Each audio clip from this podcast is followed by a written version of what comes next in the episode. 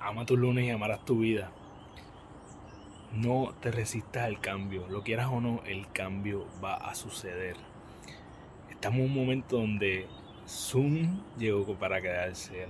Probablemente las mascarillas en los aviones llegaron para quedarse. Hay muchas cosas que están pasando en nuestro mundo que son cambios inevitables.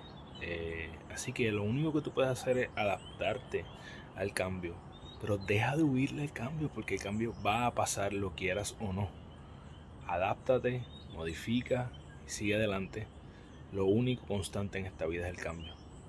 Y recuerda que eres la única persona responsable de todo lo que pasa en tu vida y que la forma en que tú cumples tus sueños es desarrollando los hábitos que te acercan a ellos porque eres tu hábito.